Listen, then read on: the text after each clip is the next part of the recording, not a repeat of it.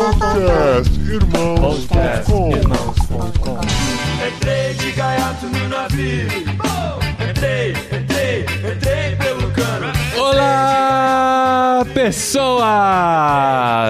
Podcastirmãos.com de número 507 entrando no ar. Eu sou o Paulinho, estou aqui com a esposinha Adriana, que já passou umas 5 horas dentro do navio e já tá de bom tamanho. E olha só, fiquei mareada. Olha só, consegui ficar enjoada com 5 horas apenas dentro do navio. Eu sou a Adriana e eu estou aqui com a Meti, que habla espanhol como eu. Hola, soy Mechi de Argentina y estoy acá con mi novio enamorado, Anderson. Muy lindo, muy inteligente, pero tiene un defecto. Es de cruzeiro. Así que oren por él, oren por su vida.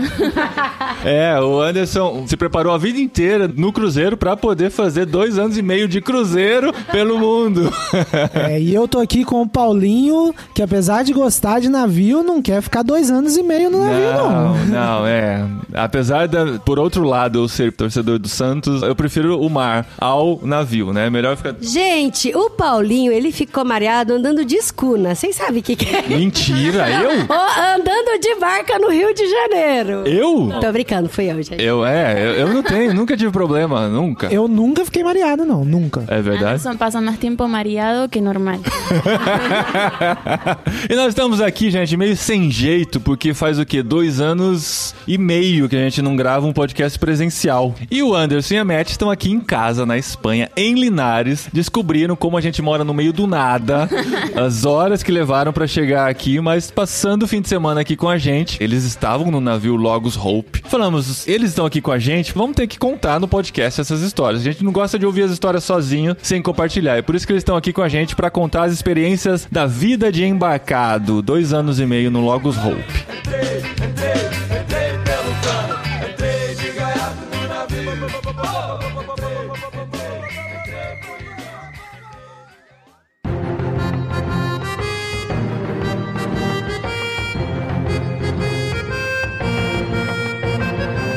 Dois anos e meio, gente, no barco. O Anderson que foi pra visitar só, né? Só de passagem. Falou, eu vou dar uma olhadinha no que é esse navio que tá passando aqui no Brasil. Não, ele foi conhecer a maior biblioteca flutuante. É a única, né, que tem. É, por isso é a maior, né?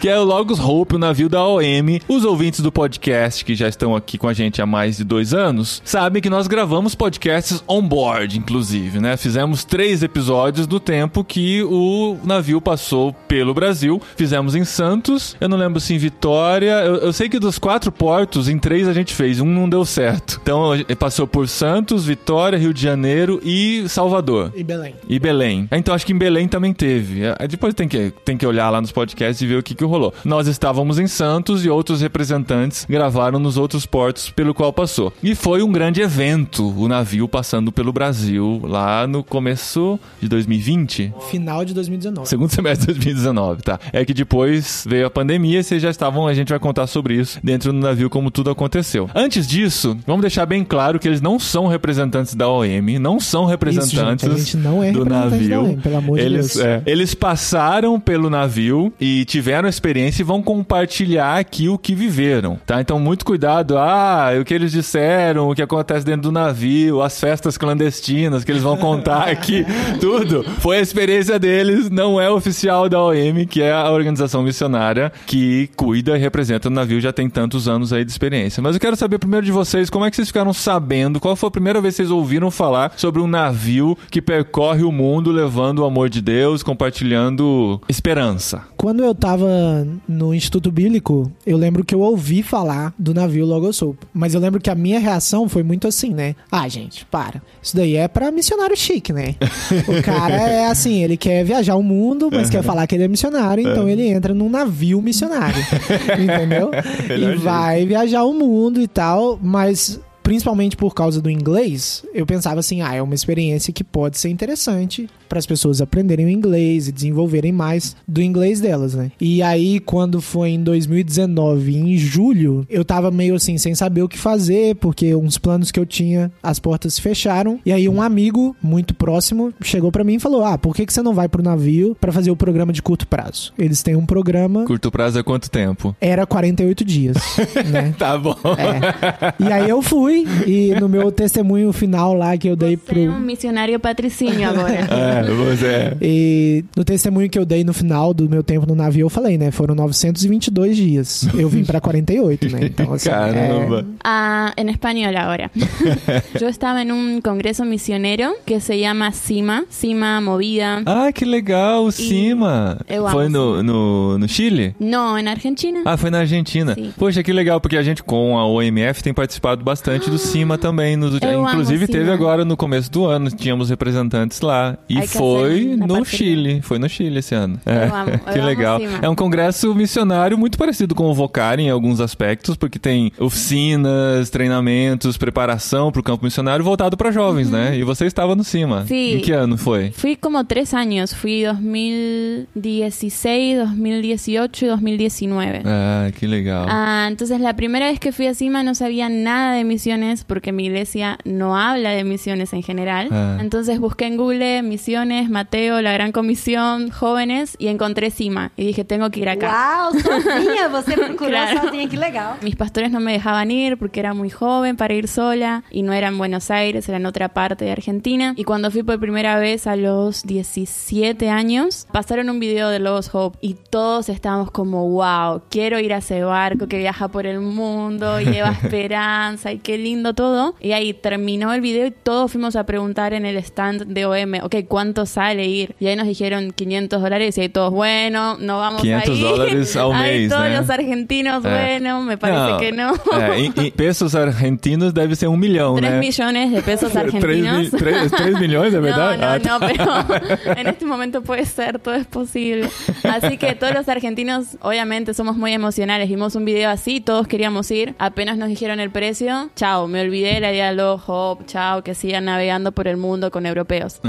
Ah, chao, con europeos o estadounidenses. Ah, después de muchos años volví a Cima de 2019. Ahí creo que volví a tener un poquito más de misiones porque durante esos años empecé a trabajar, tenía una vida más cómoda, trabajar en un hotel cinco estrellas, todo era súper lindo. Y cuando volví a Cima, de vuelta, Dios me golpeó bastante fuerte. Y ahí uno de mis mejores amigos, a los dos meses de Cima, que él también trabaja en la organización de movida, me dijo, siento que Dios quiere que te pague la mitad de todos los gastos para que vayas a los Hope. Ah, um amigo chegou Mi mejor amigo, seu sí, melhor que amigo es como mi mentor, mejor amigo. e decidiu pagar metade la seus mitad gastos. de todo, en dólares, en dólares. Em dólares, Y uau. ahí esto fue un sábado. É. y en la segunda feira, porque tal vez no saben lo que es lunes, pero segunda Lunes, feira. segunda-feira. ah, él me dijo, mi jefe me dio un aumento que es exactamente la cantidad de dinero que te iba a donar, que es la mitad de lo que Uau. sale por mes el barco. O aumento Así que- dele, então, foi a diferença. Bendición, bendición, É. prosperidad. Ah, qué legal. Así que bueno, y ahí bueno, no me quedó otra que orar y avanzar.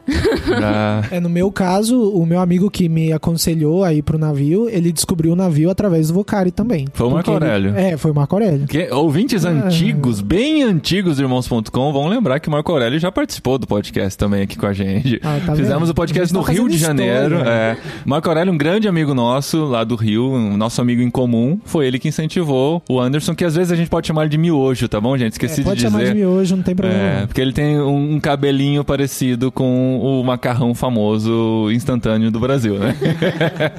Vocês foram conhecendo aos poucos a ideia, se encantando por ela, até que chegou a oportunidade de entrarem no navio. Quando estávamos em Santos, na primeira parada do navio no Brasil, vocês ainda não estavam, vocês entraram depois. É, o meu processo inteiro foram três meses entre conhecer o navio, tipo, procurar um pouco mais de informações e tal, e entrar no navio em outubro. Então foi, tipo, julho, agosto, setembro, outubro eu já tava no Já navio. estava no navio. Você entrou em Vitória. Entrei em Vitória. E Isso. a Matt En Salvador, em Salvador. Bahía. Esa fue mi primera vez en Brasil. Ah, você foi direto para Salvador para embarcar. Yo pensé que sabía portugués porque había estudiado y dije, este es mi momento de brillar con mis amigos europeos. Yo hablo portugués, genial, esto es como Argentina Argentina. Apenas estoy llegando al, al barco, me roban la maleta, alguien se empieza a ir corriendo. Roubaram a maleta. Sí, se empiezan a ir corriendo. bem-vindo Brasil. Y yo dije, me están robando. Y, ni si- y yo como que quería explicar porque lo estaban llevando a otro puerto, como a otro barco. Yo gritando como, no, ni siquiera sabía decir now. y yo como no sé cómo explicarles que esto va al otro barco. Y ahí me di cuenta, uy, mi portugués está muy mal. Mas roubaram mesmo? Um- No, no, ellos dijeron como, ay, no, es que pensamos que era para otro lugar. Y era Ah. como, pero me lo está sacando. Como... Ah, entendi. Estavam te levando pra outro lugar. Sí, me- medio extraño, pero bueno, ahí me di cuenta que no sabía portugués. Apenas llegué a Brasil dije, ok, no sé hablar portugués, no sé pedir helado en portugués. E o inglês? Você já falava inglês? Sí, pero no tanto como ahora. Porque Medio- a língua oficial do navio é Es o inglês. inglês. Ah. O Anderson também não, né? Aprendimos inglés, yo no estudié ni siquiera en el colegio inglés, estudié francés. Así Ah. que aprendí por la gracia de Dios. É, tudo foi meio assim, aos trancos e barrancos, né? Eu conseguia ouvir e entender bastante, então eu tinha um vocabulário, mas eu não praticava meu inglês, porque eu não tinha Não tem ninguém oportunidade. Com, com quem É conversar, terrível. né? Então foi bem aquele assim, né? The book's on the table e, e falando e Aquele tentando... ai, ai, É, ai. a, Ah, a- é The Books on the Table, Halloween, né? É, Réveillon. ó, mas ó, mas uma, uma coisa que eu queria destacar bastante na história, principalmente do Anderson, que a gente já conhecia, né? O Miojo, é que assim, eu fiquei muito feliz de ouvir esse começo já da história da Matt falando que partiu dela a curiosidade de querer se envolver com missões, de querer entender mais sobre como espalhar o reino de Deus do mundo. Isso, assim, é muito legal, porque quando a gente ouve que as pessoas estão buscando, que tem esse anseio no coração de ir atrás e vou pesquisar, isso é muito legal. E quando encontra, então, respostas, encontra lugar pra viver essa experiência, é muito legal também. E o Anderson também, tava sempre o tempo todo buscando uma coisa aqui. Ele já participou também de uma missão que era voltada para indígenas, também já foi monitor de acampamento, trabalhando com jovens, então também tinha esse anseio no coração, né? Então eu queria que você falasse assim rapidamente um pouquinho sobre essa coisa assim de eu estou preparado para servir em qualquer área, mas eu quero servir, ainda não sei qual é a área exatamente que eu vou servir por um bom tempo, mas você também sempre teve esse anseio nessa busca. Foi quando eu tinha, sei lá, uns 16, 17 anos, que eu comecei a ficar muito envolvido com a ABU, né? A gente começou a trabalhar com os adolescentes,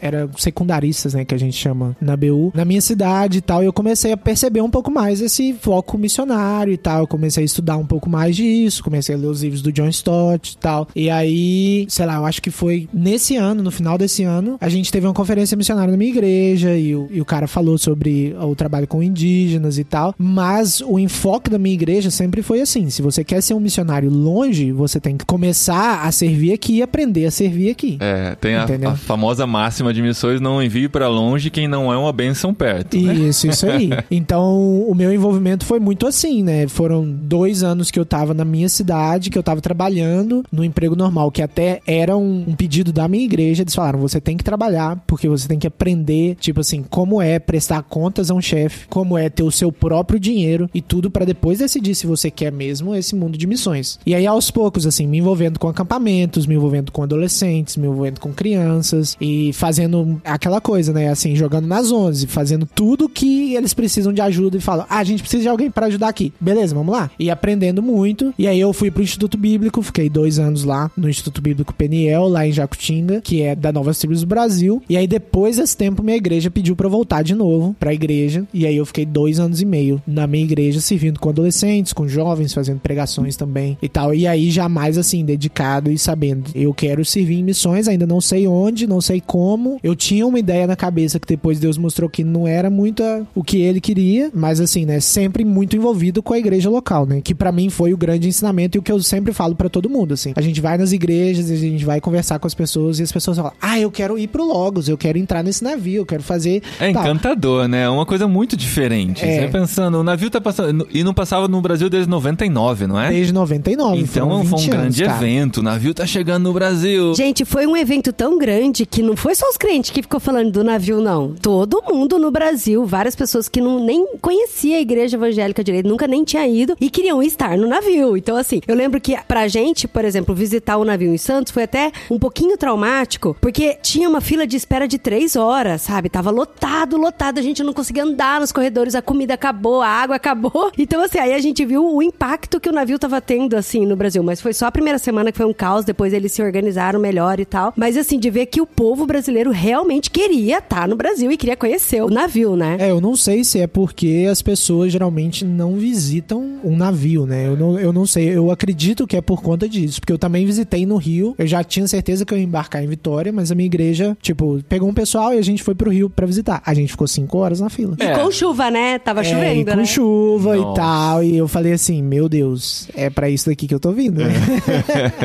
Essa é a realidade. E vocês viviam isso em todos os lugares ou o Brasil foi realmente bem diferente? Porque depois, só para o pessoal entender o que que vocês fizeram nesses dois anos e meio, sabendo que tem uma pandemia no meio de tudo isso. Mas vocês saíram do Brasil e foram para América Central, é isso? A gente foi pro Caribe. Subiram para o Caribe e o Anderson, a hora que chegou, onde que você teve que sair para fazer o treinamento? Trindade e Tobago. É, mas qual que é o nome do lugar que ela fala que visitou e você não? Ah, é, ela foi pra Barbados e eu não fui. né? Barbados.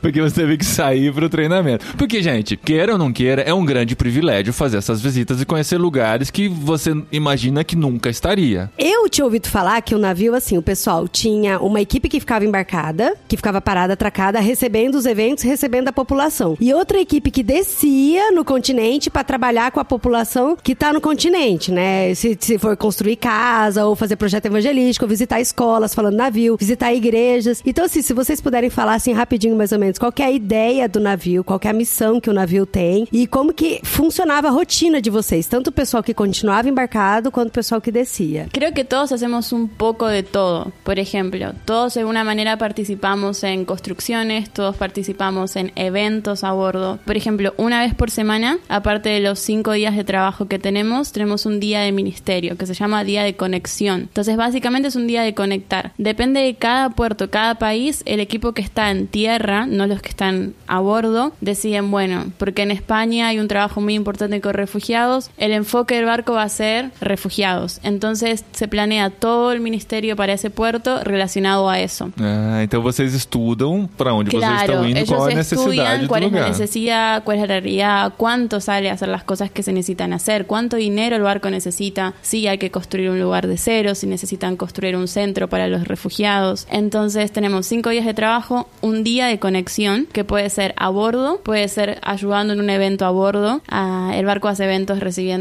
gobernadores, recibiendo adolescentes, madres, padres de todo tipo. Puedes ayudar en un evento a bordo o puedes ir a tierra, le decimos, estos días de conexión. Entonces ahí puedes ir a un hogar de niños, o un hogar de huérfanos, o un lugar de refugiados, orar en las calles, lo que sea. Generalmente vamos a visitar iglesias, a movilizar. La idea del barco principalmente es movilizar. Así que las iglesias todos los domingos mandamos muchos, muchos, muchos equipos y movilizamos la iglesia que se involucren en misiones. É, o nome da organização é Operação Mobilização, né? Então a ideia principal dos lugares que a gente vai sempre é ou mobilizar os crentes que estão no lugar, ou é mobilizar os tripulantes do navio para aquela necessidade. Ah. Porque existem lugares que a gente vai que não existem igrejas muito fortes, então aquilo acaba sendo assim um, um grande motivador para os tripulantes para descobrirem, né? O que ela estava explicando sobre o pessoal que vai antes, nós temos assim, eu acho que um time de três ou quatro pessoas normalmente que vai de dois a três meses antes do navio chegar para preparar toda a visita do navio. E antes desse time de três ou quatro pessoas, a gente tem uma pessoa que vem para uma cidade para decidir se aquela cidade vai receber o navio ou não. Então eles já começam a fazer os relacionamentos com as igrejas, começam a ver quais as possibilidades. Com o porto vem questões muito práticas, tipo assim, tem um espaço aqui para receber o navio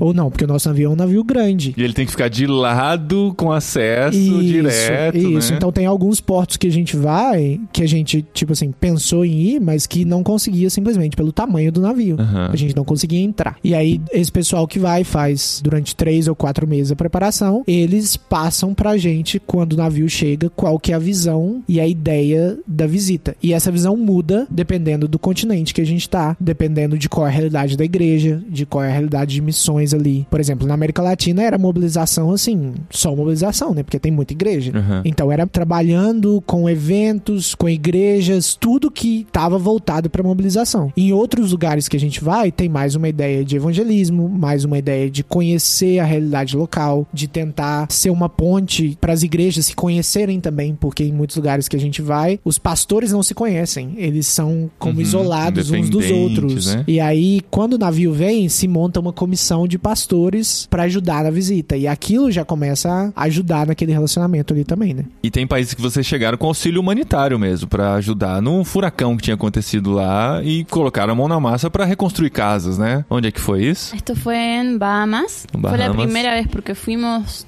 tres veces, creo, a Bahamas. Ah, é? En estos dos años. Pero la primera vez estábamos anclados, no teníamos un puerto. Así Ancorados que é a algunos palavra. estaban mareados, como Anderson. Ah, Eu não ficava mareado na, na ancoragem, não. Eu fico mareado nas viagens. bueno, bueno. Na ancoragem, não. ah, paradinho, nem balança aquele navio, mas nem parecia que tava dentro do navio quando a gente entrou. Mas sério, você ficava sempre mareado mesmo? É verdade isso? Geralmente eu ficava. Porque, nossa, meu filho, na hora que eles anunciam lá, gente, a gente vai desligar os estabilizadores agora. Nossa, você vê o navio fazer. Uh, um lado. Aí você pensa, agora tem que voltar, né? Uh, e aí a sua barriga vai junto também, né? E você não tem referência de fora, né? Você só tá dentro de uma casa que tá se mexendo, né? Isso, aí você olha na janela assim, aí você vê água, aí você vê só céu. Céu, caramba. Aí você vê água, aí você vê só céu. É maluco. Você quebrou meu primeiro presente Qual na que- mas- navegação. Mas, você, você Você também vai dar um presente que não pode cair no chão, né? Dentro do navio? É, é, foi assim, ela me deu uma caneca e aí eu, né, pô, falei, cara, essa caneca é muito bonitinha, a caneca do Grinch.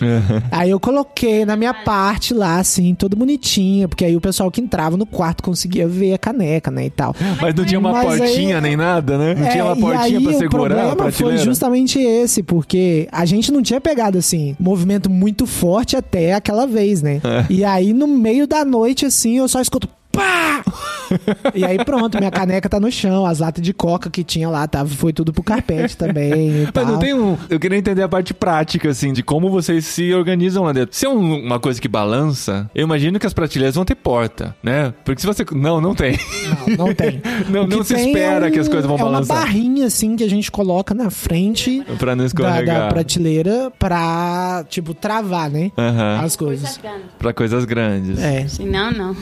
É, e às vezes, por exemplo, eu colocava. A caneca tava na frente dos livros, né? Então, na hora que o. O livro o na- vem e bateu na Isso, caneca. que aí o, arremessou. o livro bate na caneca e aí a caneca vai por. É. Cara, quase chorei. Foi triste, foi triste. Foi um dos dias de luta no navio Lagoa Sul. Gente, mas olha, essa informação foi muito nova pra mim. Eu não sabia que balançava tanto assim a ponto de você ver a água e depois céu. Eu achava que, sei lá, dava uma balançadinha só, mas caramba, desse tanto. É porque tem os estabilizadores, né? Se desliga o estabilizador, provavelmente pra economizar uma energia aí, né? É, e porque muitas vezes a única manutenção que eles podem fazer no, no estabilizador é durante Quando a tá viagem. desligado. É durante a viagem, porque você não pode abrir o estabilizador no porto. Aham. Porque você tem a terra ali, né? Então você não consegue abrir. Então, às vezes, assim, é, o navio é já um velhinho, né? De 79, uma velhinha. Isso é, uma velhinha. curiosidade. Mulher, é, É uma mulher. Embarcações são femininas, né? Isso, embarcações são femininas. Então é a Logos Hope. né? Ah, logo Soap. Isso aí.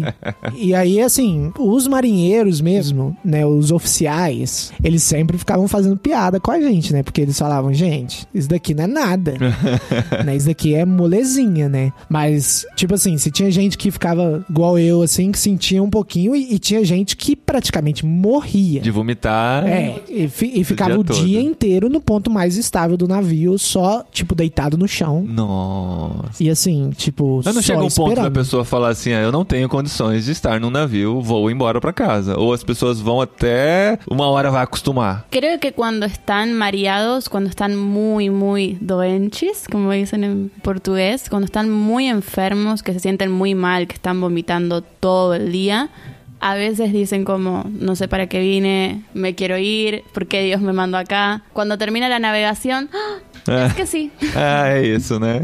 E quanto tempo geralmente navega de um porto pra outro? É, isso depende Varia. muito. Mas né? qual foi o maior tempo que você passou viajando? você 14 lembra? dias. 14 dias sem 14 parar. dias sem parar. Pra atravessar o Atlântico. Pra atravessar o Atlântico, isso. Caramba. Y ahí Anderson casi va directo con Jesús. É, e você também, né? Não vem falar não que essa daí você também ficou ruim. Mas no como você, o Anderson. Nesse dia, né, quando eu tava saindo, saiu de onde na América? A gente saiu de Bahamas, eu acho, não foi? De Barbados. É, de Barbados, tá? Barbados, na- isso aí. E vocês passaram no Triângulo das Bermudas ou não? Que é o lugar onde os navios desaparecem? Eu acho que não. Não, é, pelo menos não desapareceu, né? É. Não sei. Ainda que você falou, vamos sair do continente, vamos atravessar o oceano, serão 14 dias. Já começou a passar mal quando chegou a informação, né? Provavelmente. No, creo que estábamos emocionados porque decir, ay, vamos a cruzar a África, era como, wow, qué lindo después de la, la cuarentena y el lockdown, era como, wow, Dios, Ah, Dios Vocês- de milagros, nos está llevando a África en medio del COVID, pero esperábamos una navegación más linda, como más tranquila, con lindos atardeceres para sacar fotos. Y la verdad es que fueron 14 días súper nublados. ¿Cómo decís nublados? Nublados. Súper nublados, horribles, ningún Eh. atardecer lindo, ningún amanecer lindo, todos enfermos, vomitando. Ai, que triste. Não, não foi tão bom, eu acho. E eu tenho uma teoria de que, assim, o problema da navegação é quando você começa a se sentir mal, entendeu? Porque se você começa a ficar ruim, não, é, não, não tem melhorar. chance de você melhorar até terminar. Entendi. Porque Entendeu? não vai estabilizar. É porque né? não vai estabilizar. É. Eles têm tipo um aceite, não sei o que é. É tipo um cheirinho, assim, que você passa na mão Drogado, e aí você fica igual drogado mesmo. Cheirando a mão.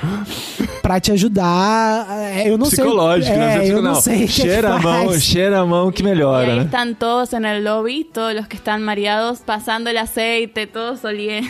Cheirando a mão. É terrível. Quando, quando você começa a ficar mal, é terrível, cara. E é contagioso? Assim, tipo, você vê alguém passando mal, você começa a se sentir mal também ou não? Normalmente é tranquilo. Mas É, você não que- sabe porque era sempre você que estava Anderson é passando um pouco mal, né? assim. Eu acho que o Anderson é meio mind game. Não, não, não, não, não, não. o que rolava muito com a gente era porque, assim, o nosso escritório era no andar 7 do navio, né? Quanto mais alto, mais Quanto balança. mais imagina. alto, mais balança. Imagina só, você sentava na frente do computador e aí o navio começava a balançar. Quando criança, eu não tinha problema de ler em carro. A gente vira adulto, você abre um livro, começa a mexer no celular dentro do carro, já fica mareado. E você trabalhar na frente do computador balançando não deve ser a melhor Isso sensação aí. do mundo. Então a né? gente resolveu, né, com esse time que tava agora no meu departamento, a gente falou: olha, gente, durante a navegação, o nosso escritório é no deck 5, onde todo mundo que tá doente fica. todo mundo senta lá, cada um pega o seu notebook, entendeu? E vai trabalhar por aí, porque não dá pra trabalhar lá em cima, porque não dá. Você começa, o máximo que você fica é uma hora e você fala: nossa, eu tenho que dar uma. Dá uma Vou ter, caminhada. eu tenho que dar uma caminhada, vou ter que sair Cara, lá não tem fora. que fazer, entendeu? né? Vou ter que ir lá fora, Não não, tem tem jeito que não. fazer. Vou pegar esse pedacinho de terra, terra seca aqui pra parar um pouquinho, não existe, né, cara? Ou é balançar ou é balançar. E tem um treinamento pra isso, pra preparar pra Não tem o que treinar, né? Vai acontecer e pronto, né? Hay entrenamiento, pero no para no estar mareado. Como tenemos como nuestros trucos caseros, como suelen decir que no hay que tomar mucha agua si estás mareado. Aham. Algo que dicen también es, hay como un pan que se llama seasick bread. O sea, como es un pan para los que están mareados. No sé qué tiene de distinto, no sé qué tiene de distinto, pero ahí nos ponen ese pan. Deve ser psicológico também. Es también, creo que es algo psicológico como para los Andersons. Ay, ay, ay, Você ay. não ficava ruim, não, né? Não, não você, imagina, não. imagina. E o pessoal achando que era só glamour, né, cara? Está bueno, bueno.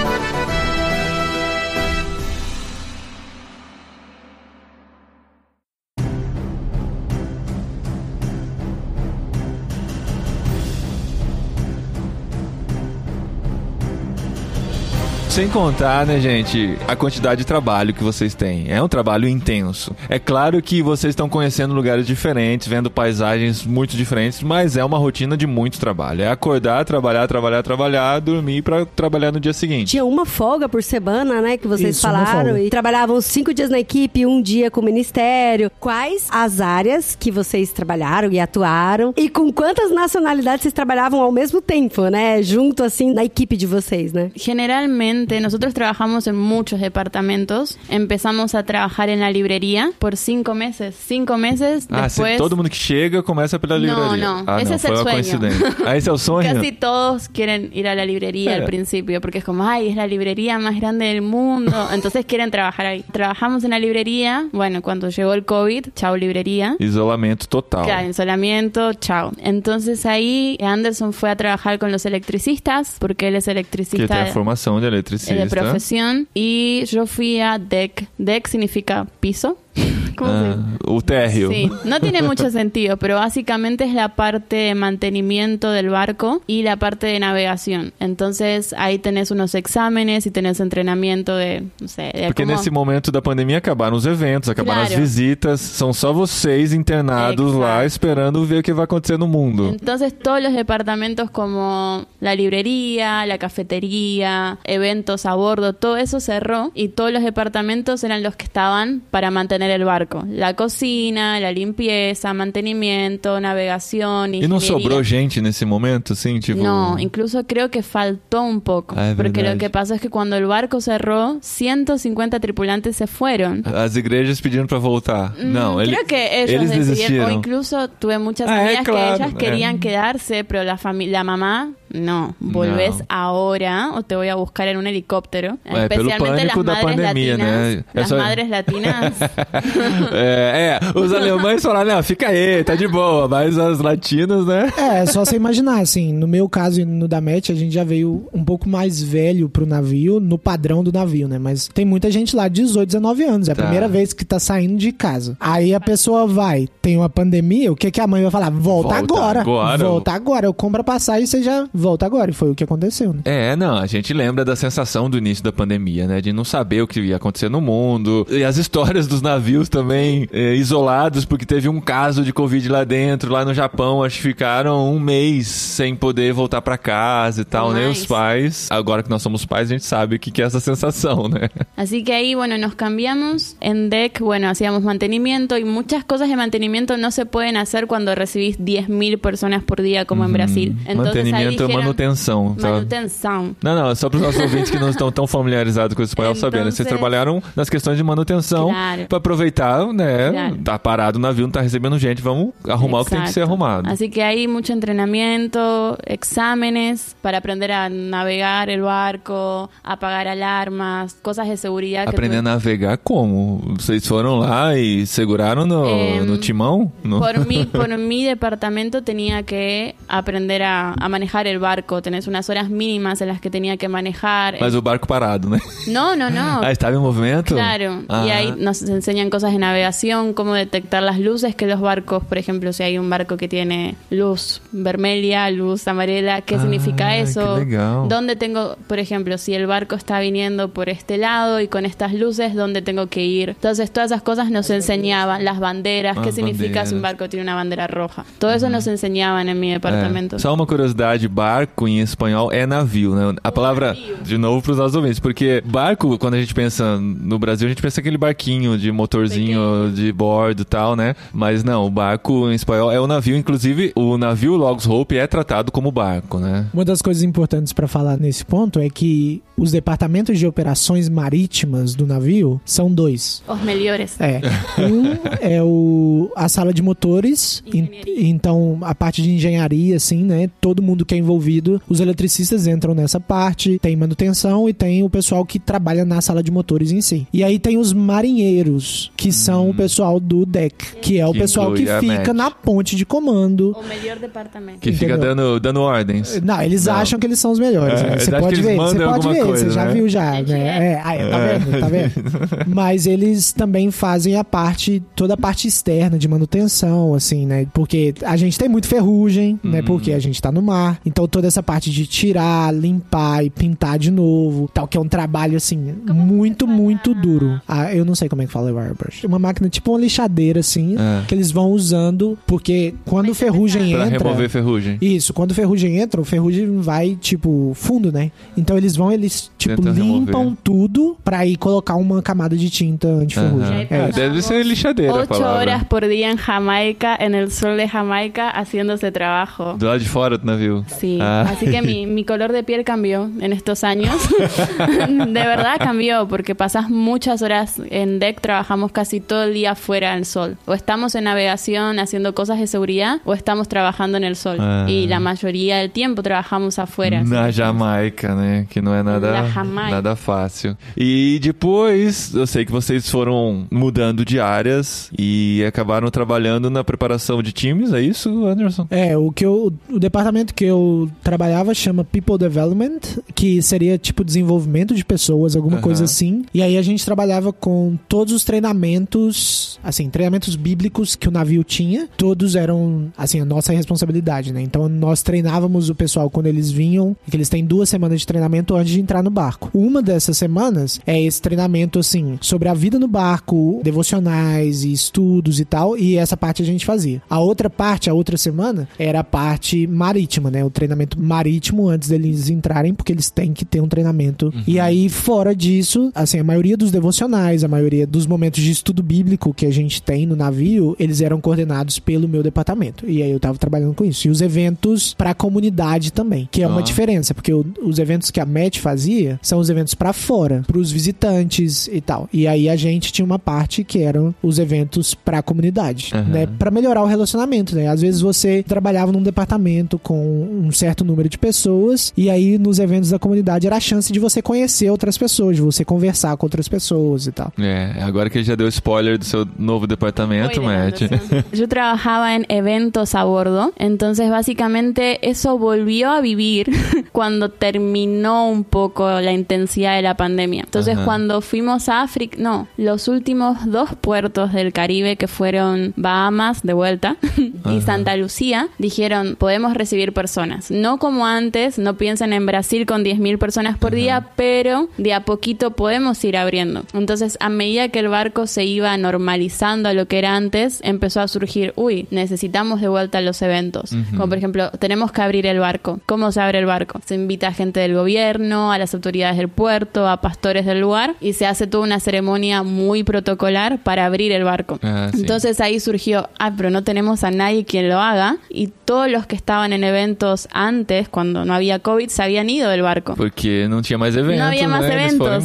Entonces, mi departamento, que era Community Engagement, que es como conexión con la comunidad, una cosa así, ahí pusieron un puesto de trabajo como líder de eventos a bordo y coordinadora de conexión con la comunidad. Y ahí dije, bueno, tal vez yo estaba muy cómoda en Deck, me encantó Deck, pero estaba ya muy cómoda, había pasado casi un año y medio en ese departamento. Dije, tal vez este es el momento para probar algo nuevo. Y ahí empecé de cero el departamento. De cero no tenía nadie que me entrene ni nada, así que Nossa. revisando los documentos, viendo E videos. você aí com 23, 24 anos, sendo responsável por criar um Uhum. novo... Así que empezamos recriar de o zero. departamento de eventos. Yo era la líder de un equipo que era yo sola, así que era el chiste, Ah, como. ¿para qué soy líder si estoy yo sola? A equipe de uma Claro, pessoa era só. el Espíritu Santo y yo.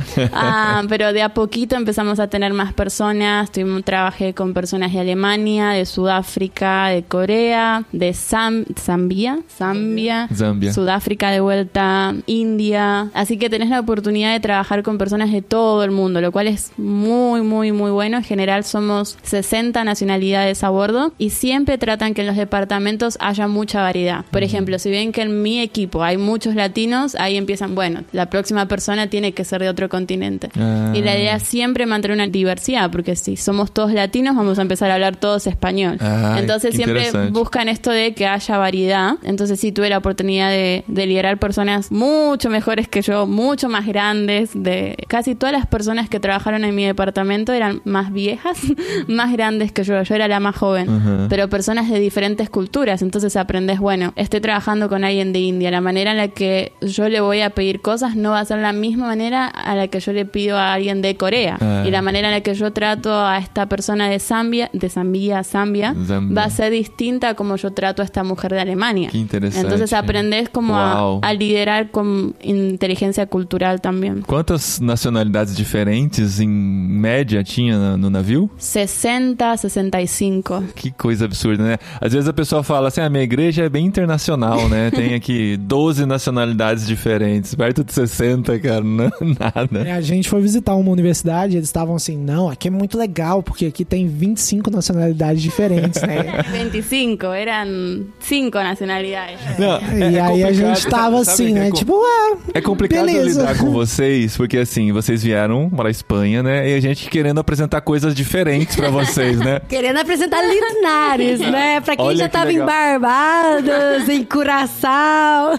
Porque meus pais vieram aqui, diferente a realidade, né? Nunca tinham saído do Brasil. Tudo é muito diferente pra eles. Aí a gente fala assim, quanto será que esse castelo é diferente pra eles que já passaram por tantos lugares, né? Eu queria saber também sobre a parte social, porque vocês se conheceram no navio e estão namorando. Então rola aí, né? Agora é a parte da fofoca. Ó, gente, e vocês precisam se casar, tá? Porque agora vocês estão gravando um podcast juntos. Eu não quero ver daqui um tempo o Anderson me escrevendo, ah, você pode tirar do ar aquele No, podcast? tienen que sacar el podcast. Não, não, vai ficar. Eu não tiro o podcast do ar. É compromisso, hein? não, Gravou, tem beleza. que casar. Já, já noivou, né? Já tá bom É, já. Vamos ver. Mas e aí, a parte de relacionamentos. Claro, imagino que vocês fizeram amigos pra vida Não. toda. Não, não fizeram amigos. não. Eu acho que vocês têm lugar pra ficar em qualquer lugar do mundo, né? Sí, Provavelmente. Creo que la parte social es una de las más importantes. Seas extrovertido, seas introvertido, para bien o para mal, es una de las áreas más importantes. En mi caso yo soy bastante extrovertida, especialmente en español o en inglés. É por isso que a gente falou pra ela, pode gravar em espanhol, não se preocupa em ficar Porque meu português falando é muito por- ruim. Senão ela não ia ser tão extrovertida assim. Então vocês que lutem aí pra entender que tá bem tranquilo. Pra, Claro. pra nós aqui tá bem tranquilo, não sei pros ouvintes. Muy lento, de vacachiña.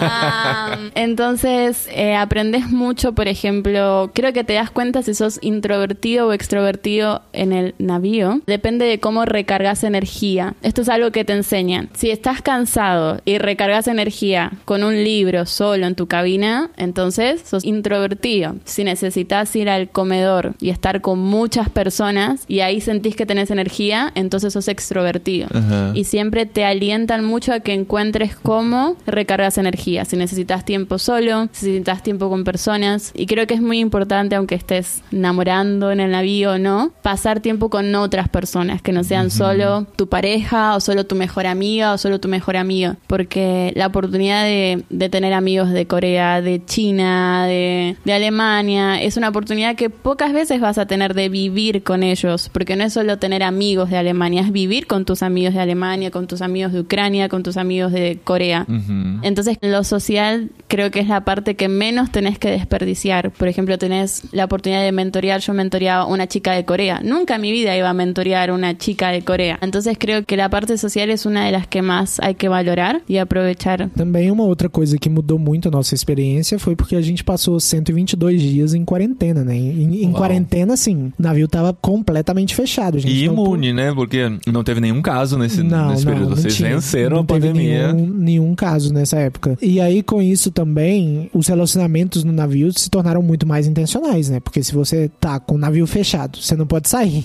Então você vai ter que conversar Tem com as que- pessoas muito é. mais, você vai ter que desenvolver as amizades, né? E isso a gente não tá falando assim, né? De uma semana. A gente tá falando de 122 dias. Então foi um tempo que ajudou muito a gente a desenvolver, assim, relacionamentos muito sólidos que continuam até hoje, né? Nossos amigos já saíram do navio, mas a gente continua conversando, conversando assim sempre. E agora a gente tem lugar pra ir no mundo inteiro, né? Que legal. Mas assim, além de no restaurante, né, no comedor, vocês se relacionarem com as pessoas, a OM proporcionava algo intencional pra vocês se relacionarem? Festas, reuniões, cultos, alguma coisa assim? Especialmente en nuestro tiempo en cuarentena, cuando estábamos en Jamaica, los líderes fueron muy intencionales en crear actividades para mantenernos unidos como comunidad. Porque, por ejemplo, cuando el barco estaba en Brasil, cuando yo subí al barco, éramos 450 personas, más los voluntarios de OM, más visitantes, Wow. más invitados. Entonces, yo no sabía ni la mitad de las personas que estaban viviendo conmigo, no conocía el nombre de todos. Pero cuando el barco cerró, ahí la comunidad se hizo mucho más intencional. Conocíamos el nombre de todos, dónde trabajaban. Entonces, siempre teníamos todos los. ¿Cómo es viernes? Sex- Sexta feira. Sexta-feira. Teníamos eventos para la comunidad. Entonces, teníamos Noche de los 80, Qué legal. Noche de Gala, todos los sextafeiras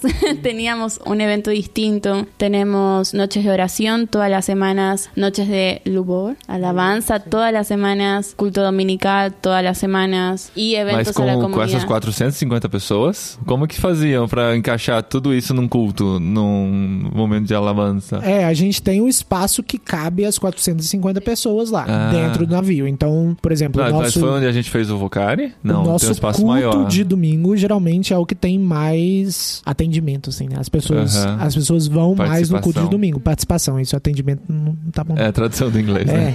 É, é. E aí, nos eventos, tirando né, a noite de oração e tal, nos eventos que eram nas sextas-feiras, eram opcionais. Então, por exemplo, chegou um momento que, como tava tendo toda sexta-feira, a gente já fazia uma escolha, assim, ah, esse daqui pra mim parece mais legal do que o que tá fazendo na semana que vem. Então, Aham. eu vou hoje, mas aí na semana que vem eu passo um tempo só com os meus amigos mesmo e tal. Porque acaba que uma coisa que eles falam no início, pra todo mundo que entra, é você vai ter que aprender a escolher as coisas que você vai se envolver. Porque Aham. não tem como estar envolvido em tudo que o navio tá fazendo. E também não tem como conhecer todo mundo, né? Isso, Eu é. Acho que, acho que você acabou de conhecer as 450, já tem que voltar no início da fila, porque os 200 primeiros já mudaram, né? É, então você E também vocês tem andam sempre com crachá? Isso, Igual. sempre com sempre crachá. Com crachá. Sempre com Com a crachá. bandeirinha do país, não era? Isso, Eu é lembro disso. nome, você tem o nome e o país e geralmente tem uma informação de que programa você faz parte, né? Então, por exemplo, se tá escrito CRU, é porque você tá há um ou dois anos. Mas aí se tá escrito Project Worker, então é porque você veio só para um período pequeno para fazer um trabalho específico. Ah, Se tá escrito STEP, é porque você veio para curto prazo, entendeu? Então tem essas diferenças assim, as cores também e tal. Então a gente consegue saber um pouco da pessoa pelo crachá. E todos são voluntários que levantaram seus 500 dólares por mês? Ou tem pessoas mais especializadas, tipo engenheiros, pessoal da casa de máquinas, não sei. Eu tô lembrando de Titanic, é o que eu conheço de transatlântico. Tem pessoas que estão lá contratadas, que são profissionais, dedicadas àquela atividade ou não? Não, contratadas não. O que É. tem é algumas pessoas que são serviços muito específicos. A gente acaba sabendo que eles não pagam porque eles já estão sendo voluntários, né? Então, por exemplo, o capitão, ele é voluntário, então ele não tá recebendo Ele nada da um organização. salário. Mas ao mesmo tempo, ele também não vai pagar pra ser o capitão daquele navio, entendeu? Então é uma coisa assim. E o negócio do preço que a gente falou é uma coisa muito interessante que eles fazem. Dependendo do país que você vem, você paga um preço diferente. Ah, que Por exemplo, interessante. eu venho do Brasil. O meu custo eram 468 dólares por mês. A Argentina tava pagando 230, é, 230 dólares por mês. Porque tudo depende da economia e do salário mínimo daquele país, entendeu? Que interessante. E você não podia migrar para Argentina pra Não, já tô tentando agora, né? Agora, se eu, se eu casar, meu filho, e tiver que ir pra qualquer lugar, eu vou com a Argentina, que é mais barato.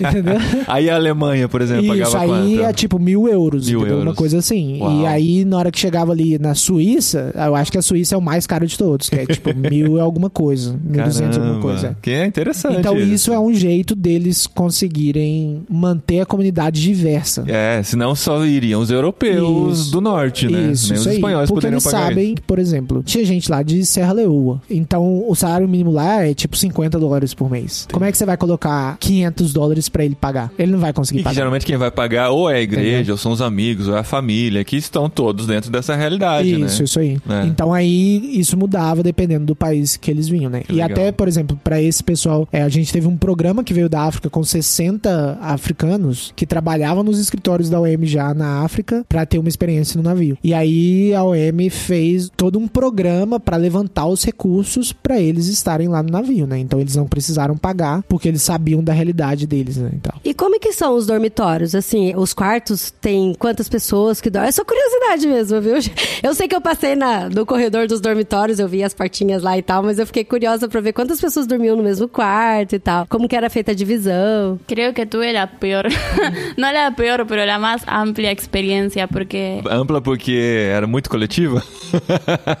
en general tenés dos cabinas. En general, en tu primer año en el, en el navío tenés una cabina y después cambias a otra. Eso es lo normal. Ajá. Terminaste tu tiempo a bordo y viviste en dos cabinas. Yo creo que tuve ocho o nueve cabinas mínimo. Uau, Você é insuportável, né? No. horrible, horrible. Porque como empecé en corto plazo, en general las cabinas son para cuatro personas. Las que son para las personas que no están casados o no tienen familia. Ajá. Si tenés familia, son cabinas más grandes, un poco más cómodas, confortables. Aham. Pero como fui en un programa de corto plazo, los primeros dos meses estaba en una cabina de dos personas, hermoso, muy pequeño, muy, muy, muy pequeño, pero bien. Y después viví en una cabina con nueve meninas. Ah, de dois pra nove. Eso fue intenso. Intenso. Ahí el barco cerró a los dos meses por COVID, entonces todas las personas que estaban de corto plazo se fueron, excepto Eu.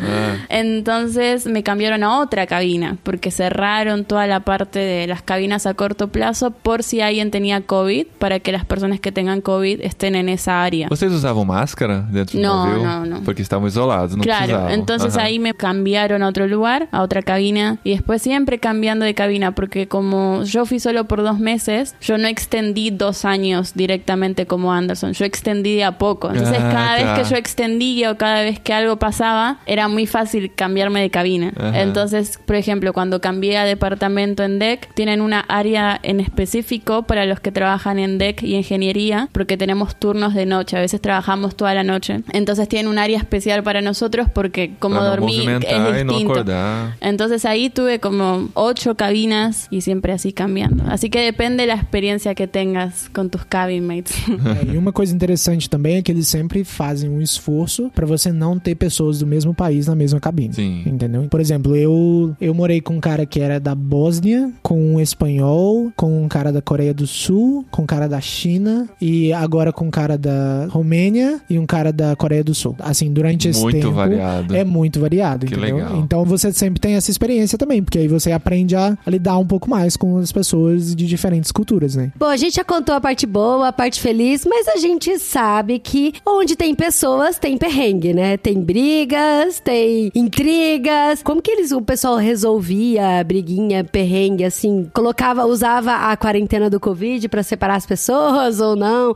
Se os mentores resolviam ou não? Foi tudo tranquilo, assim, não teve ninguém chateado. 450 pessoas convivendo junto, é muito difícil ter problema, né? Não, de 65 diferentes nacionalidades, É, nem não, tem ixi. problema, imagina. né? Não tem, não. Todo mundo pensa igual. É.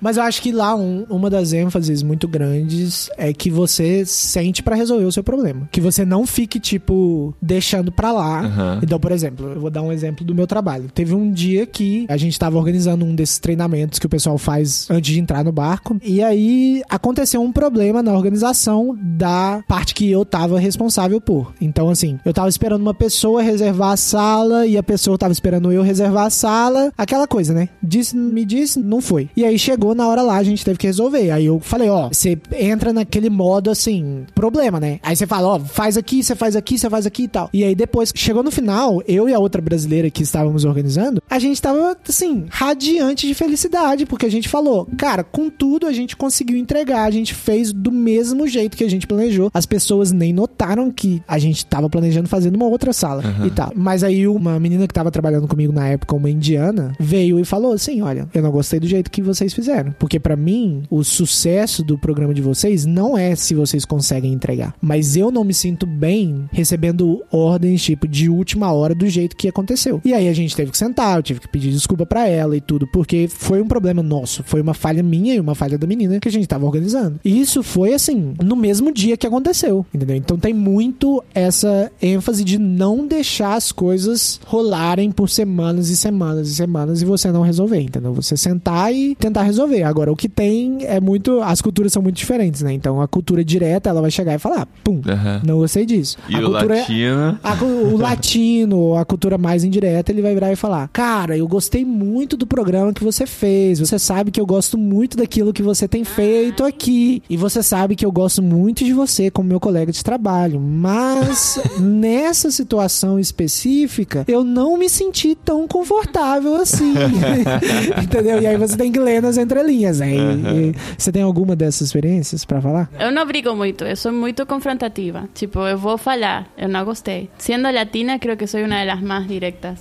creo. En general, si hay algo que no me gusta o algo que no estoy de acuerdo, va a pasar un minuto y te lo voy a decir. Como soy bastante directa. Lo cual, eso me ayuda con los europeos, como lo voy a Sí. decir de una manera linda, pero te lo voy a decir. Lina? O que, que é Lina? Como... Linda? Como ah, tá. amable, como- Ah, sim, sim, linda. É que eu entendi Lina. Foi essa Como palavra es espanhola eu não conheço. amable, pero Ajá. directo. Ajá, sí. Como voy a ser directa. No hace falta que leas entre líneas, como te lo voy a decir claramente, con amor.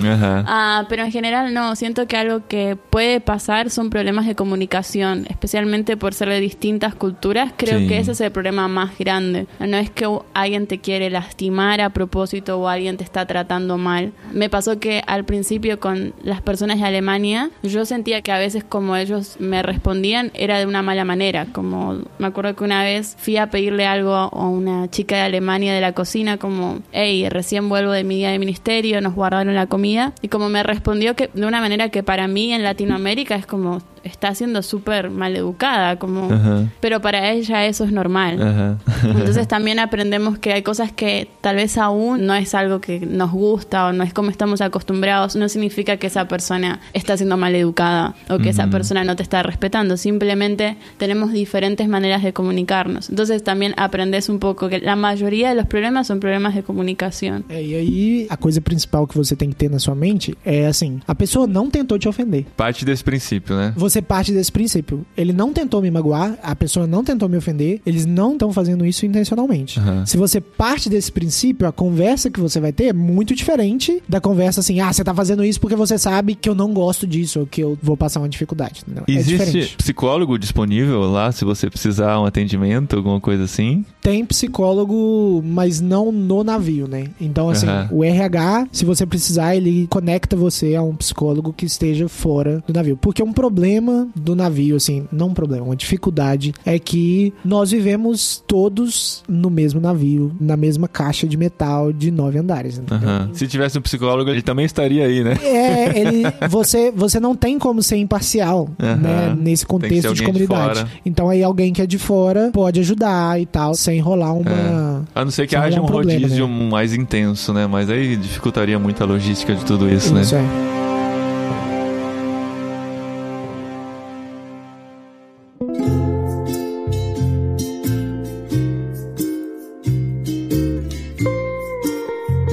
Parte de relacionamentos, assim, eu acredito que um navio com um monte de jovem, os hormônios a flor da pele, todo mundo querendo se conhecer e tal, quer estar perto. E se é liberado, né, pra, pra flertar, pra encontrar, pra ter namoro. Como que é essas No, coisas? no, es prohibido. Então vocês estavam Es ilegal, proibidos até es hoje. ilegal. Estavam ilegais até sair do navio, né? É, a gente brinca que a OM é conhecida como Operation Marriage, né? Que é. A operação que é casamento. Operação Casamento, né? Então, assim, tem muitos casais que nascem durante o tempo que eles estão lá. Mas a regra do navio é: você tem que ficar pelo menos um ano sem namorar. Sem, não, não é só sem namorar, é sem estar conhecendo mais intencionalmente uma pessoa. Então, Um por ano? exemplo, se eu começasse a sentar com a Matt sozinho pra conversar, tipo, no almoço e tal, aí, tipo, uma vez passou, duas vezes passou. Na terceira vez, alguém já chegava e falava: gente, ó, vocês estão passando muito tempo juntos. Ah, tem um Então, fiscal aí. entendeu? Melhor. E às vezes a própria comunidade faz isso, entendeu? Mas isso é Tipo uma assim, maneira até de proteger, né? Porque eu imagino, assim, você chega, você tá longe da família, vai gerar uma carência, às vezes tem uma pessoa com você se aproxima, pode. Eu acho que é um cuidado que eles têm para que não haja frustrações, para que não haja problemas, né? Yo creo que al principio todos, especialmente todos los jóvenes, nos parece una locura, como por qué no puedo conocer a alguien, Ajá. pero creo que mirando, oleando para atrás, tiene sentido, porque especialmente tu primer año en el, en el barco, cualquier lugar donde vos vivís un año fuera de tu casa, es un año de adaptación, es un año en el que te estás conociendo, estás conociendo cómo funcionás en ese lugar, entonces creo que si en el primer año ya estás en una relación, es un poco perjudicial para tu vida en ese lugar. Y creo que también es más que nada para cuidar a las personas y para cuidarse que, bueno, a los dos meses, tres meses que entraste en el navío, si ya estás empezando una relación, incluso las amistades que vas a formar no es lo mismo, porque en un año en el que yo no estaba con Anderson, formé muchas más amistades que si yo ya hubiera estado con Anderson Ajá. desde el principio. Sí. Entonces creo que por más que pueda ser un poco molesto, porque sí es mucha tensión en el sentido de, uy, si estoy dos veces en el comedor con Anderson, alguien me va a decir algo, también creo que te ayuda a tener una relación más madura en el segundo año cuando tenés el permiso, tenés una relación más madura, ya tenés tu grupo de amigos, tenés tus mentores, tenés como un grupo más sólido también y te conoces más a vos mismo. Então vocês têm uma permissão pra conversar sozinho depois? Nossa, essa permissão é uma história, né, cara? Ah, é? Permissão é o seguinte: quando você passa um ano, você vai no escritório lá do personnel, que é o pessoal do RH, e aí você tem que chegar lá e falar assim: então, é, qual que é o processo pra eu ter a permissão social, né? Que a gente chama. e aí, muitas vezes, os caras fazem muita brincadeira, porque eles sabem, eles sabem, eles vivem no mesmo lugar que você, eles sabem que você tá interessado em alguém. E aí, por exemplo, o cara que fez comigo, ele tava assim. Era su mentor. É, ele era meu mentor, então ele sabia, mas aí ele tava assim, é, o processo acontece assim, assim e tal. E aí eu falei, beleza, mas o que que eu tenho que fazer? Para... Aí ele falou, você vai ter que virar e falar, John, eu quero ter um relacionamento com a Matt. E aí a partir daí eu vou começar a trabalhar. Aí eu tive que falar, eu tive que falar. Com essas palavras. Eu quero ter um relacionamento com a Matt. E aí ele falou, beleza, agora a gente vai mandar um e-mail pro escritório dela na Com a Argentina. gente, com a foto. E isso é muito. Ah, nossa, não. isso é muito feio, Como cara. é que é? Fala de novo que eu não sei se pegou. Isso é muito feio. Tem uma descrição e uma foto da pessoa que você tá aplicando. Ah. Então, por exemplo. Analisar o currículo. Mandaram, é, como isso assim, né? Tipo assim, mandaram lá pro escritório da OM Brasil falando assim: olha, o Anderson quer ter um relacionamento com a Matt. A Matt é da Argentina, eles são muito amigos, eles têm se portado bem e tal. Então, assim, tem um, um resuminho de como é que tá a sua situação no navio. Uau. E aí, o escritório da OM Brasil mandou uma mensagem pro meu pastor e uma mensagem pros meus pais. E aí, os meus pais tiveram que autorizar e o meu pastor teve que autorizar Nossa. pra OM Brasil autorizar pra gente ter o relacionamento. Sem você Então, defender também. Não existe uma defesa que você vai ligar pra eles e vai falar assim, então, é isso, isso, isso. Não, É. já tá, tá num, num papel, num formulário, né? Antes desses e-mails saírem, eles têm uma reunião dentro do navio com o diretor, o capitão e as pessoas, assim, né, os, os diretores lá do navio e tal, pra conversarem sobre essas coisas. E tem Pra analisar vezes- a lista de e- pessoas que e querem tem namorar. vezes- E, gente, que eles isso não não, é pra começar a namorar, pra ter permissão pra começar a conversar. Isso, isso. Então, por exemplo, a gente, quando a gente foi entrar com essa coisa, a gente tava assim, não, a gente já vai começar a namorar, porque não faz sentido nenhum pedir a igreja, É. pedir os pais pra ficar de conversinha, entendeu? É. Ah, é. E aí, depois de tudo isso, de todas essas coisas, no meio do nosso processo, eles cortaram a internet no navio. Então, assim, só Por quê? funcionava porque eles estavam fazendo uma manutenção Ah, no tá. satélite. Entendeu? E Estavam aí, assim, ancorados. a gente não conseguia mandar mensagem pelo WhatsApp e tal. A única coisa que funcionava era o e-mail. Então aí a gente mandava e-mail um pro outro, falando assim: e aí, já saiu? Você já recebeu alguma coisa? Aí o outro, não, não, mas já tá saindo, vamos lá, continua com fé, né? E tal, até que a gente recebeu as autorizações e aí o RH chamou a gente. Ai, ai. Gente, ele está vermelho contando essa E aí o história. RH chamou a gente E ela e gente- está. E ela também, né? E aí a gente teve que sentar lá. E aí tem o, o cara responsável por mim, porque tem um cara responsável por todos os meninos. E a mulher responsável por ela. Todo e aí na mesma eles- reunião. Todo na mesma reunião. Não, e e nós vocês dois. estavam ainda começando, né? Isso, não, isso nem aí. come- Oficialmente, nem começando. Mas não éramos namorados, então, a Então. gente estava com muita vergonha. Eu não imagino. queria sentar Porque com se fosse hoje é outra coisa. É, você já não, tem uma hoje é tranquilo, hoje é de e boa, mas naquela ainda. época- Ai, que É, vergonha. e aí eles vão, eles te dão. Ah, parabéns, você conseguiu a. A permissão para começar a permissão falar social ela. começar a conversar. né? É muito. E aí depois disso, É muito- eles te dão.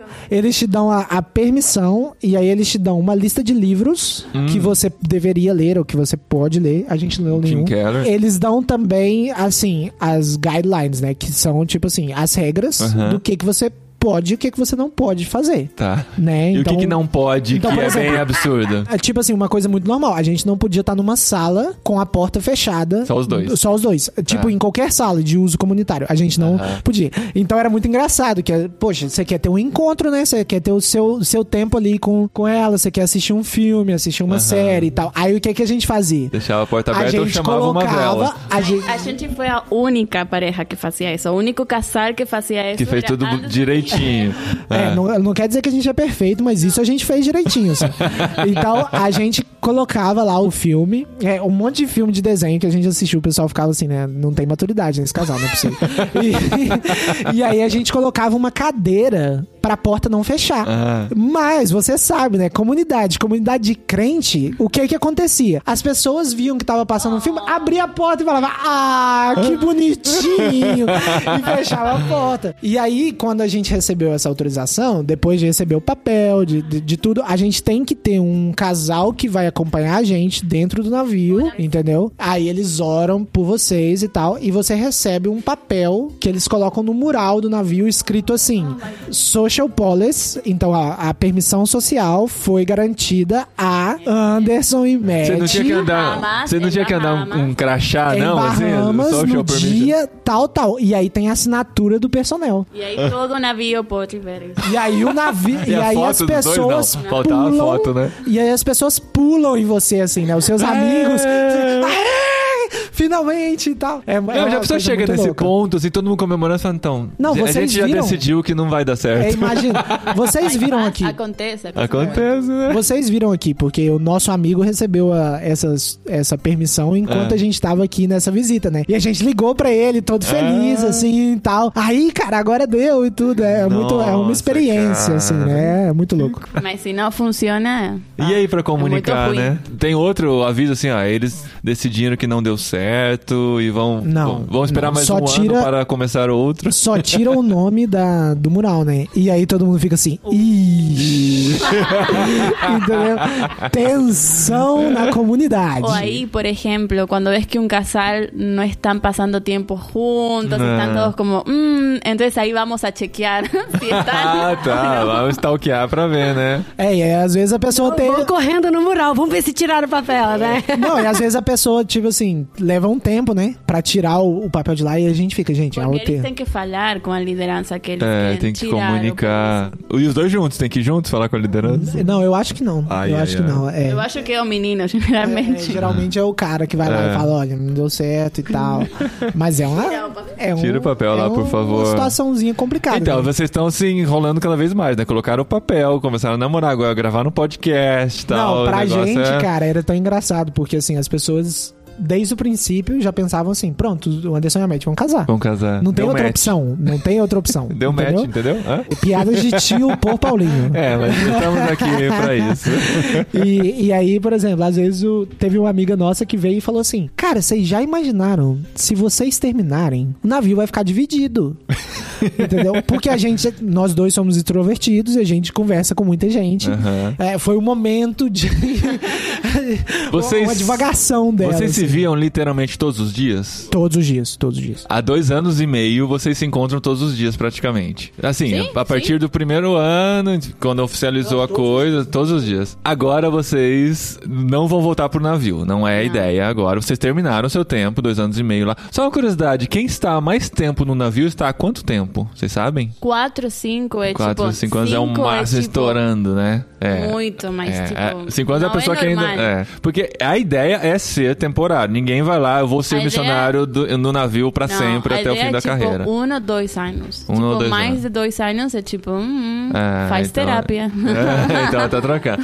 Agora vocês estão passando esse tempo na Espanha, estudando como um possível campo missionário pra vocês. Estamos orando por isso. Mas vocês vão voltar, um para o Brasil e outro pra Argentina. Liberdade para o Anderson. E depois de tanto tempo junto, cara, qual a expectativa de vocês agora, já que estamos falando de relacionamentos? Cara, Terminar, né? É, Vamos ver se sobrevive, né? Separado. Gente, pra quem pediu ela em casamento na Irlanda, não tem como terminar, né? Não é. Mas a gente sabe que é difícil, assim. Tipo, agora a gente tava antes de gravar o podcast, eu abracei ela e aí ela falou: é cinco dias, né? Porque, tipo, é cinco dias pro voo dela pra Argentina. Faltam cinco dias agora? Faltam cinco dias, Olha, porque eu é, achei na- que era é no mais. sábado. O episódio vai entrar no ar semana que vem, vocês já vão estar separados. É, Ai, É, já vai ai. tá, já acabou, já. Acabou, Ah, foi tá, uma já aventura acabou. aí de Não, dois né, anos. O pior é o eu Anderson só me falei, me ligando. dá o anel de volta. O Anderson me ligando segunda-feira, ó. Nem edita esse podcast. Ó, Poupa o trabalho, poupa o trabalho que já deu, já. o que a gente sempre fala é, quando você tem um relacionamento no navio, terminou o tempo no navio, você tem duas opções. Ou você casa, ou você termina. Aham. Porque não tem muito, assim. Você ficou Como dois viver- anos namorar e meio, distância. entendeu? A gente vai ficar à distância por sete meses. Pra casar em dezembro. É, pra casar Então, em casamento dezembro. marcado em dezembro. E a gente já tá, assim, tipo, programando, né? Como é que vai ser? Ah, quando você vai, quando eu venho. e Com as tal. passagens caríssimas Entendeu? entre Com as Brasil passagens Argentina, caríssimas. né? Gente, eu vou mandar meu Pix, hein? Manda aí, manda o Pix pra ajudar o Gente, casal. É sério. É mais barato eles visitarem a gente na Espanha e se encontrarem aqui do que irem de- do Brasil pra Argentina de avião. Não, tá absurdo, tá absurdo. Eu vou fazer Linares da minha base agora.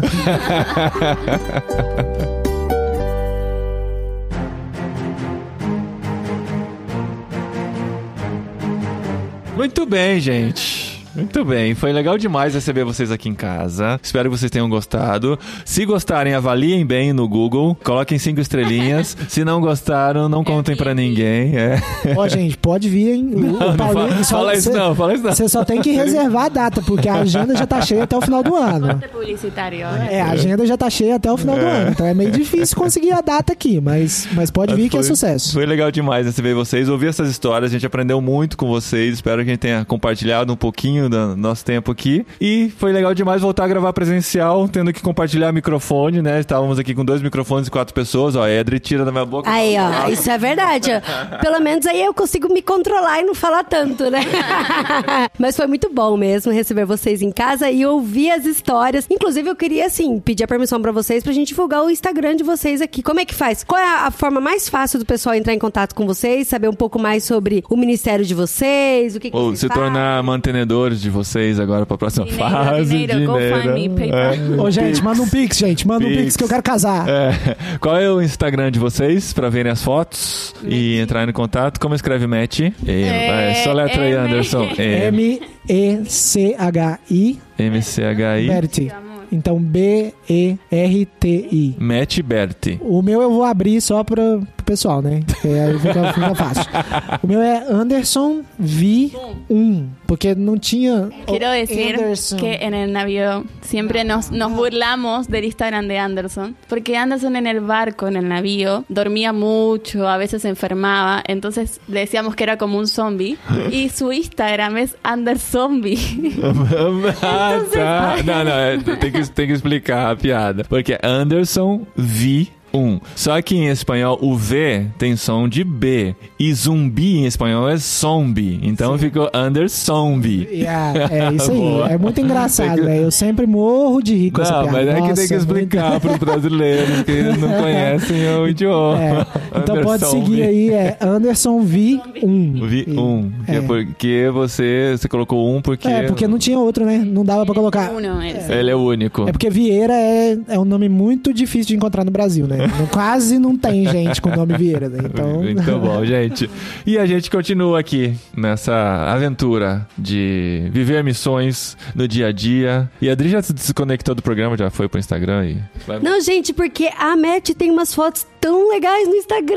Nossa, tem uma foto, gente, que tem que virar quadro, sério, de vocês dois na frente do, do navio. Tá muito bonitinho. Aí eu tava aqui, gente, distraída com as fotos. Vocês vão conhecer um pouquinho do que foi essa aventura deles em fotos também, tá bom? Se vocês não decoraram o perfil, entra em irmãos.com no post, clica no nome deles, vai direto pro perfil do Instagram, tá bom, gente? Até a semana que vem, não. Vamos pros recadinhos, né, esposa? E eu não faço ideia pra variar o que, que a gente vai falar nos recadinhos. é sempre surpresa pra mim.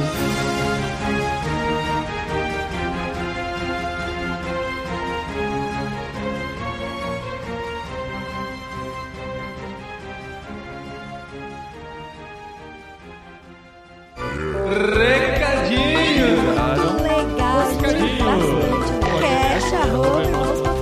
Programa anterior, Que, que isso? muito obrigado.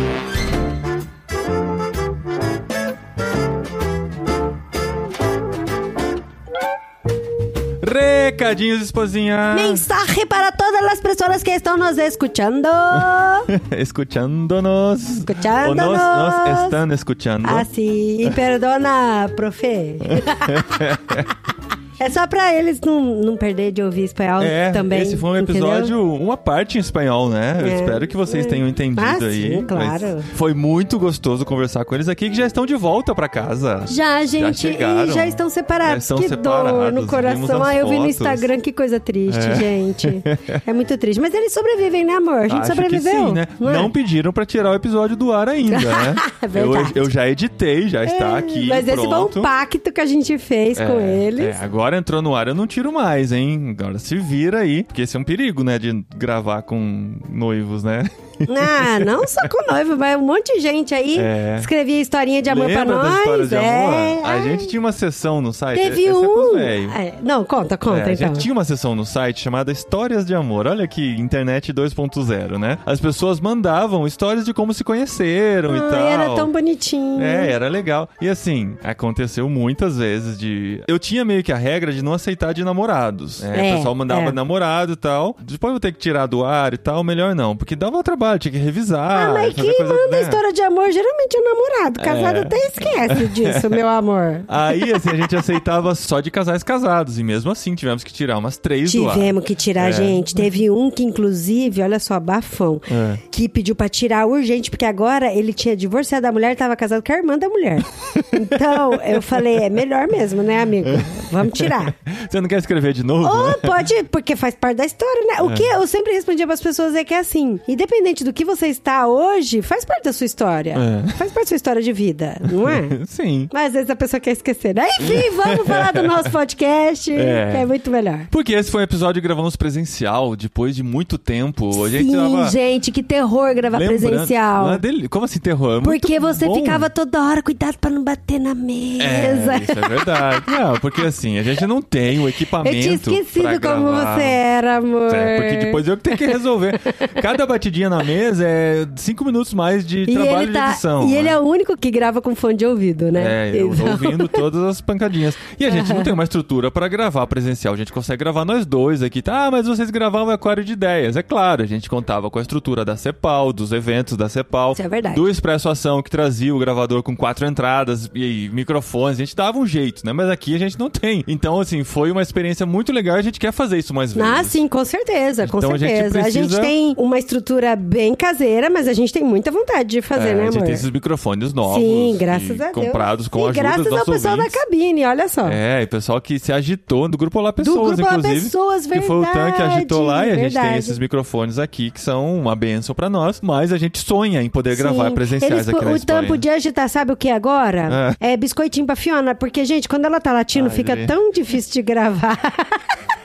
Tá bom, e ela tá aqui, deitada no meu pé, aqui, abriu o olho que eu me referi a ela. É equipamento, gente, biscoitinho pra Fiona, pra É, gente poder gravar. cachorrinha completou um ano essa semana aqui com a É, gente. bonitinha. E a gente vai viajando aqui na nossa conversa. Mas tudo isso pra falar que a gente quer investir em equipamentos pra gravar presencial aqui na Espanha, porque a gente vai conhecendo muita gente legal. É, né? Muita gente é fazendo verdade. coisas bem legais. Vão ser episódios, às- vezes, em português, porque são brasileiros que estão por aqui, às vezes em espanhol, e a gente vai sonhando aí com o futuro do podcast. essa é uma pergunta que eu queria deixar aqui pra vocês, porque esse aqui foi meio a meio, né? Foi de a meio, como a gente fala. Mas a gente tem vontade de fazer programa só em espanhol. E eu Sim. quero saber de vocês se vocês ouviriam, Ah, né? Por a partir favor. do momento que nós estamos melhorando no aprendizado do idioma, a gente quer trabalhar em espanhol também com nossos amigos de fala espanhola. Então, assim, a gente abre um novo universo, né? Sim, sim. Atingir Sim, toda a América olha Latina, só, a Espanha e outros verdade. países de fala espanhola. Sabe que eu pensei? A gente podia gravar um pós-créditos de Star Wars É. com o Miguel Ángel. Porque eu tava conversando com ele essa semana e ele tem umas teorias muito loucas. E a gente é muito contrário no- no- nos pensamentos, sabe? É. Tipo, ele falava, eu refutava. Daí eu falava, ele refutava e tudo em espanhol. E foi tão legal. Eu falei, nossa, ia ser legal se fosse um pós-crédito. Wars. Os pós-créditos em espanhol de Star Wars. Guerra em las Estrellas. Sim, ele vai falar de la espada Da laser. espada laser. e de todos os personagens que têm nomes diferentes, né? É engraçado. Tem muitos filmes em espanhol que têm nomes diferentes. Diferentes. Sim. Filmes com nomes diferentes do original e do português também. Então, Sim, assim, sim. a gente, quando tá falando sobre filmes, a gente tem que ir lá no IMDB ver qual que é o título em português e título em inglês. E personagens também, é muito engraçado. A gente vai descobrindo e vai ser legal a gente poder falar Gente, sobre isso, também. nossa, a gente vai abrindo parênteses dentro de parênteses, né? É. Mas isso é interessante, esse negócio da língua, porque o pessoal fala, ah, vamos aprender o espanhol. Aí a gente aprende o básico, né? Que é verbo, construção, frase e tudo. Mas aí a gente vai aprendendo sobre a cultura. E como muitas coisas diferentes, igual você falou, nome de filme, nome de personagem. Mas, por exemplo, eu fui fazer uma atividade com os adolescentes na praça e eu levei dados de RPG. Uhum. E eu não conseguia falar que, que era dados de RPG, que era RPG, que era RPG. aí É. que é RPG depois, o adolescente mais velho lá falou, ah, isso é um jogo de rol. De rol? Ah, Sim, aí minha cabeça papéis, fez. né? Uh, que da Juego hora. de rol. Que é, de, que é RPG, que é role, Role role playing game. game. Então é um jogo de rol. De rol. Nossa, que legal. Juego então del, ele não tem a sigla. é, é- juego del não rol. tem a sigla RPG. No, No. no, e, e- e eu tava, RPG. e eu tava falando, não, é que estos são dados de RPG. e minha amiga, pero que esto que é? Aí falava em inglês é pior ainda, né? É, então, daí eu falei inglês, ela também não conhecia. Aí depois o filho dela chegou e falou assim: Ah, é um jogo de rol. E eu, ah, que interessante, interessante. E tudo isso pra falar que a gente quer investir em equipamentos e quer investir em novos conteúdos aqui pro nosso podcast, Sim. né? E talvez investir mais na parte de vídeo. Inclusive, nós temos o canal de cortes Olha! no YouTube. E esse é um episódio que não teve vídeo, porque a gente não tem estrutura para gravar em vídeos, né? Pra gente Ai, ter que esse conteúdo. pena, verdade. A gente fez um storyzinho sem vergonha só, né? É, é, fez um boomerang que você fez, né? Então, É, assim, conteúdo é. pro cortes essa semana a gente vai ficar devendo. Mas a gente quer investir mais em vídeo também. Ah, mas o programa Jetlag da Áustria deu uns cortes da hora, é, hein? sim, então lá. então lá, Nossa, dois legal. E você que tá ouvindo a gente que ainda não assinou, segue a gente, assina a gente, toca no sininho. Eu não sei como que os jovens falam. É. Vai lá, irmãos.com Toca no barra sininho. cortes ou Ativa procura... o sininho, não é o sininho que tem que ativar? É, é, cortes do podcast irmãos.com, você assina, ativa o sininho pra receber as notificações e curte os vídeos pra que eles apareçam E mais pra compartilhe, vocês. e compartilhe. Esqueceu, mais- compartilhe, que é o mais exato. importante. Faz tudo Mas isso qual que é o endereço? Irmãos.com barra cortes. Irmãos.com.br cortes, é assim que tem que falar, É, amor. Não, é que eu Igual- já tinha falado. Mas, é, ou mas tem que falar pesquisa... igual. Tem que falar igual um narrador Ah, de não sou nada. rádio, Estamos conversando assim. aqui com nossos ouvintes. É. Ou você entra e digita cortes do podcast irmãos.com no YouTube, que fica mais fácil. A gente tá quase conseguindo Ou no ter o Google nosso também, que URL chega, lá. né? Também, também. Você vai achar nosso conteúdo Na lá. dúvida, segue Dri De Gaspari no Instagram e pergunta pra mim que eu te digo. Isso. Ou Paulinho De Gaspari também lá no Instagram. A gente tá postando coisas interessantes aqui, principalmente nos stories, né? Coisas É. interessantes da nossa É, vida aqui na eu Espanha. peço desculpa que essa semana eu postei duas vezes a Fifi e eu perdi dois seguidores, olha só. Vocês desalmados que não gostam de Nossa, cachorro. pets, não, não, não, não seguem por causa dos pets. Mas, né? gente, porque foi o aniversário da bichinha, É. né? A gente tem que comemorar. Tá. Então prestigiem aí nosso conteúdo também no Instagram, arroba irmãos underline com o conteúdo aqui, alguns cortes também lá, mais resumidos, os cortes maiores estão no nosso canal do YouTube. E faça parte da cabineirmãos.com para que a gente possa investir nesses equipamentos aqui, né? Ai, gente? gente, a cabine, meu Deus, como eu amo vocês, porque essa semana eu contei uma história tão enrolada e tão grande, tão a absurda na cabine. contando, ela tá esperando na fila, sei Mas lá, é do igual- médico. Não. Ela começa a Isso é escrever, verdade. aí ela para, ela dá um alt tab e vai fazer outra coisa. Eu, ia falar pro Eu falei, médico. então, Andri, vamos lá. Aí ela manda um áudio. Ela começou por texto, aí manda um áudio, aí volta pro texto, aí manda um vídeo. Aí, Assim, vocês que estão na cabine são heróis, mas estão acompanhando. Gente, mas é um divã aqui. mim, assim, resolvi. E essa história, assim, me deixou super mal, sabe? De É. verdade. E você que quer saber da história tem que entrar na Tem cabine. que entrar na cabine, tá? Pra, e pra entrar na cabine, você precisa se tornar nosso mantenedor financeiro. Você vai colaborar com a gente aqui, com o nosso ministério, e a gente quer investir em equipamento só com esses recursos que entram por meio dos mantenedores da cabine. Então, se você está investindo lá, você está investindo também no crescimento aqui do nosso ministério online e de tudo que a gente está fazendo por aqui, tá bom? irmãos.com barra cabine pra você fazer parte de tudo isso. E, esposinha, sabe que tem aqueles dias que a gente acorda mais desanimado, né? É o gente- calor, amor, tá chegando o verão. Tem, tem o verão tá chegando É, aqui. Mas, gente, ainda bem que a minha amiga trouxe uma rapadura do Brasil. É, que delícia. dá uma adoçadinha, né? É, dá um ânimo, né? E a gente fica pensando, nossa, quanto trabalho tem, né? Eu tava vendo os mesacasts da vida, a galera tem um trabalhão. Só que eles praticamente sentam na frente do os microfones com os convidados, que são figurões, que trazem muitos ouvintes, gravam lá durante duas, três horas e o episódio tá pronto. E eu labutando aqui o dia inteiro pra Dia editar inteiro, uma gente, hora de dia inteiro, episódio. isso é verdade. Faz aquela lapidação e aumenta áudio aqui, diminui áudio ali, Eu já falei tira a você, respiração. que você é muito perfeccionista. É que eu amor. gosto de fazer esse trabalho. Eu fico falando, nossa, cara, a gente não tem um pelinho, como diz os espanhóis, um pelinho, pelinho. Da, da expressividade, do alcance que eles têm, com milhões de ouvintes,